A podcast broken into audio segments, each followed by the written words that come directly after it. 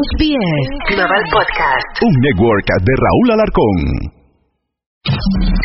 Se tenía que decir, se tenía que decir. El podcast. Sin censura. Se tenía que decir. Con el terrible. Hola, soy tu amigo el Terry y estás escuchando este podcast que se llama Se tenía que decir y tengo a uno de los mejores periodistas de México y el mundo, quien admiro y respeto mucho. Conmigo está el señor Jaime Maussan, que es experto en la investigación de fenómenos de objetos voladores no identificados eh, y también eh, geopolítica. Y vamos a platicar sobre lo que está pasando con Rusia y Ucrania. Y le damos la bienvenida a Jaime. Gracias por estar en este podcast. ¿Cómo estás, eh, querido Terry? ¿Cómo te va? Un placer, muy bien, gracias, Jaime. Eh, estaba viendo una investigación que hizo usted sobre los crops eh, o, los campos de trigo en Inglaterra, estas señales que, que han dejado, pues, parece que ser, seres extraterrestres o cosas que no son de este planeta con mensajes muy importantes para nosotros y se, se relacionaron de alguna manera con el conflicto bélico que está sucediendo entre Rusia y Ucrania. Sí, es correcto. Mira, Consideramos que uno de los eh, primeros intentos de comunicación que se dio entre estas inteligencias y los seres humanos eh, fueron los uh, crop circles que aparecieron en Inglaterra desde la década de los 80. Hacia el año 2001 hubo uno muy importante que fue la respuesta al mensaje que enviaron Frank Drake y Carl Sagan al espacio. Eh, como tú sabes, en 1974, desde el, telescopio de Arecibo, se mandó un mensaje a la constelación de Hércules, a la constelación de M, M13, a 22.800 años luz de distancia. Y la respuesta llegó 27 años después, en el 2001. Y para nosotros fue muy claro que se trataba de una respuesta inteligente, incluso en código binario. Un año después, en el 2002, apareció nuevamente un mensaje en código binario. Si tú lo recuerdas, era la cara de un gran alien en un campo de trigo, una, un rostro de más de 100 metros por claro que sí. Como con una plaquita o algo así que mostraba con su mano. En la plaquita ese mensaje era en código binario. Entonces se hizo una, eh, un análisis por parte de expertos y ahí apareció este mensaje, dice, Cuidado con los portadores de los falsos presentes y sus promesas rotas. Mucho dolor, pero aún hay tiempo. Crean que aún el bien está ahí afuera y nosotros nos oponemos a los engaños. Ahí para mí hay dos cosas muy importantes. Una nos dice mucho dolor, pero aún hay tiempo. Entonces nosotros en aquellos años, 2002, dijimos, ¿qué será? ¿Cuál es el dolor? ¿Qué es lo que va a pasar? ¿Cuál es la amenaza? ¿Será un asteroide? Será una guerra. Eh, vino la guerra de Irak un año después, entonces dijimos, ah, eso era. Pero decía, aún hay tiempo, entonces pensar que, hablaban de un año era como muy poco tiempo. Y además, pues realmente la guerra de Irak y de Afganistán no fueron una, eh, guerras que pusieran en, peligro a la humanidad, ¿no? Y además, eh, pues no causaron un gran dolor. Eh, luego pensamos que la mejor era una cuestión del cambio climático. Sin embargo, el cambio climático, si bien eh, va, eh, va a causar dolor, va a ser lentamente hacia el futuro. Puede ser que sea.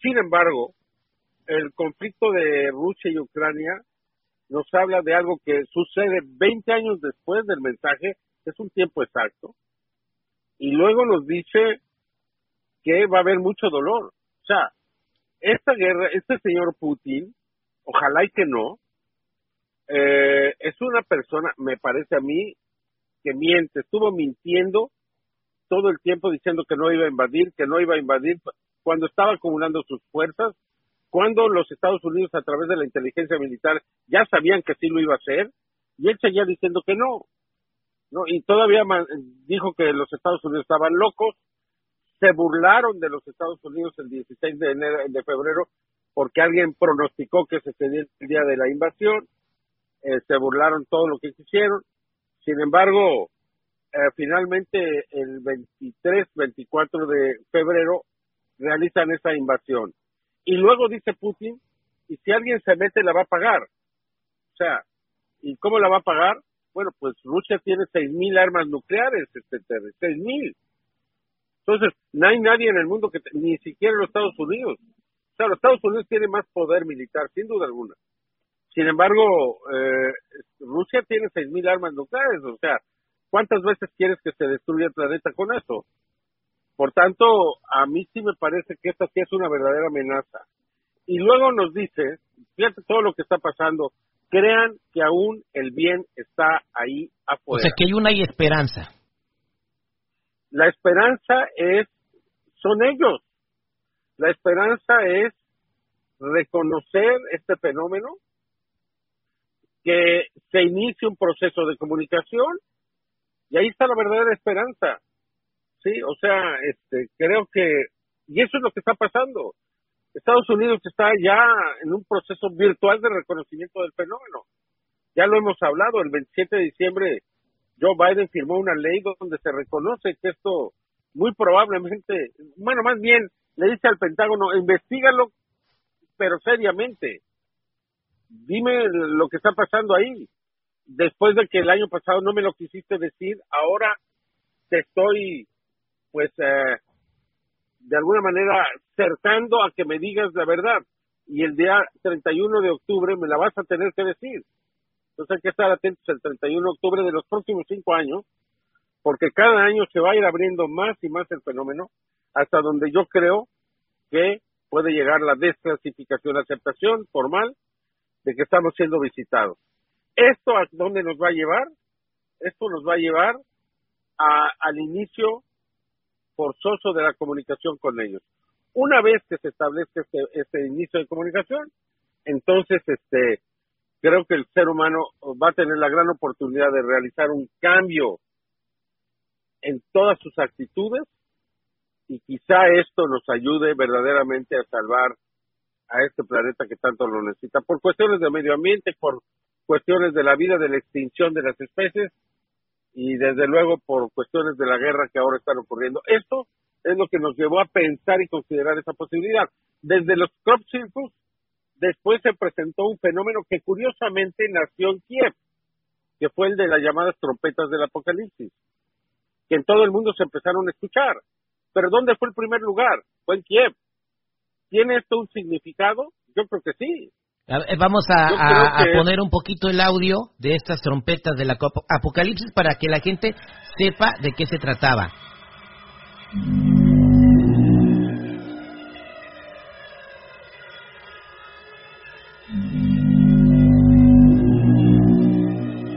Eh, increíble este fenómeno, un como zumbido que salía de quién sabe dónde, ¿no? Sí, el 11 de agosto del 2011 fue precisamente en Kiev, en Ucrania, donde se ocurrió, se escuchó por primera vez y a partir de ahí en todo el mundo. Ahora, a partir del 2017, fíjate nada más lo significativo, a partir del 2017 se manifiesta un nuevo fenómeno. Este fenómeno es de círculos de luz en el cielo este fenómeno que algunos han considerado que son reflectores, la gente que se ponga a analizar profundamente los videos se va a dar cuenta que no son reflectores. Eh, a veces ocurren en medio de la nada, en, en medio de bosques, en medio de desiertos, sobre el mar. Evidentemente que no son reflectores, son mensajes, son intentos de comunicación. Entonces, tenemos, si te fijas bien, los crop circles, tenemos los sonidos y ahora los eh, círculos de luz en el cielo.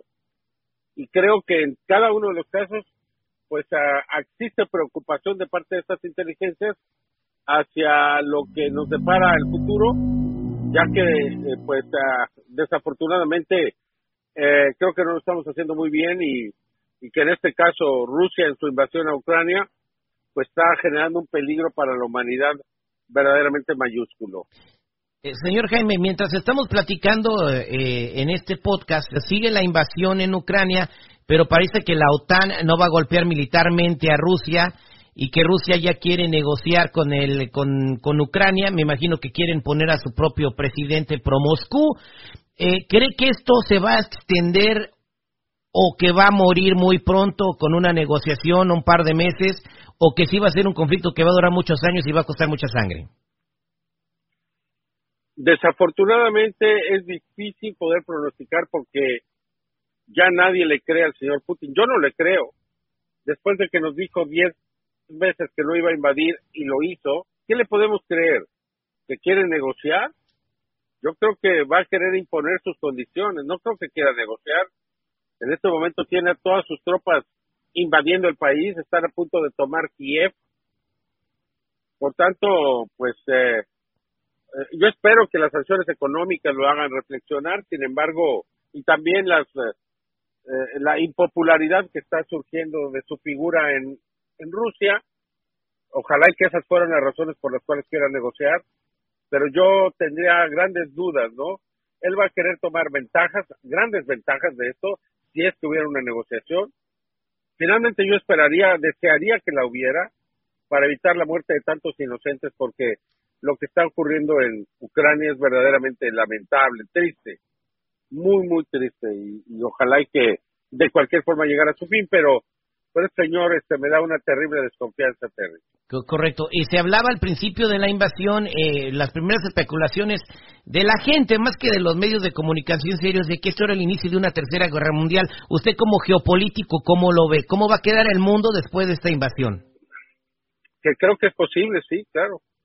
O sea, eh, nadie quiere enfrentar a Rusia directamente, Estados Unidos no lo quiere hacer cuerpo a cuerpo, la OTAN eh, tampoco creo que ningún país quiera pero todo el mundo pues eh, sí va a tratar de, de hacerle daño a Rusia, especialmente a través de aspectos económicos. Mira, tú sabes que si quieres hacer una transferencia necesitas el SWIFT. Si los bancos de Rusia no tienen SWIFT, no hay manera de poder transferir dinero de ningún lado del mundo, de que hagan operaciones bancarias en ningún lugar del mundo. Y esto ya, ya se extiende mucho más allá de, la propia OTAN o los Estados Unidos. Es algo que sí le va a doler mucho a Rusia. O sea, Rusia se va a joder sin ingresos. Rusia, la, dos terceras partes de sus ingresos son del petróleo. Entonces, pues realmente depende en este momento de, la venta de gas, de la venta de petróleo, para poderse mantener.